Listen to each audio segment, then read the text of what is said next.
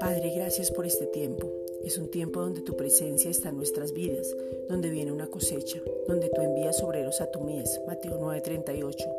Vemos esa cosecha con un avivamiento, recursos inagotables, personas fieles, leales, de carácter probado y escuderos. Primera de Corintios 4:17. Podemos ver manifestaciones de poder donde los milagros, señales y prodigios son extraordinarios. Segunda de Corintios 12:12. Vemos una revelación nueva donde vamos a trazar bien la palabra de gracia. Segunda de Timoteo 2:15. Donde no hay mezclas, donde en tu tiempo vamos a ver el fruto. Galatas 5 versículos 22 al 23.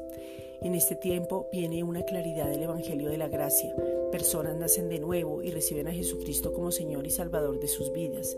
Juan 3:16. Tu palabra se va a cumplir en nosotros y todo aquello que has dicho es hecho. Romanos 8:29. Padre, hoy te deseamos, anhelamos y queremos permanecer en tu presencia. Salmo 16, 11. Anhelamos tu palabra, queremos conocer tus misterios, Efesios 1.9, tener más clara la identidad para poder caminar como lo que somos e imitarte, Efesios 5.1. Estamos en la sobreabundancia de Dios. Tú nos das mucho más abundantemente de lo que pedimos o entendemos. Efesios 3:20. Y por tanto, todo lo que hemos sembrado lo vamos a ver. Vamos a ver una cosecha sobrenatural, grande, abundante. Hemos sembrado la semilla que es tu palabra, o sea, Cristo mismo, primera de Pedro 1:23, y se va a desarrollar en cada persona aquellos que no veíamos nada. El Señor mismo va a transformar sus vidas. Segunda de Corintios 3:18.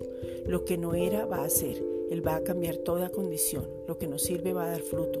Toda semilla que fue robada vuelve a ser sembrada y va a dar fruto. Gálatas 5 versículos 22 al 23. Aún lo que era como el desierto va a dar fruto. Todos aquellos que se dicen ser ateos van a reconocer al Señor. Juan 3:16. Tú los atraes con cuerdas de amor. Oseas 11:4. Tú los traes a Jesucristo mismo. Juan 6:44. Gracias Padre.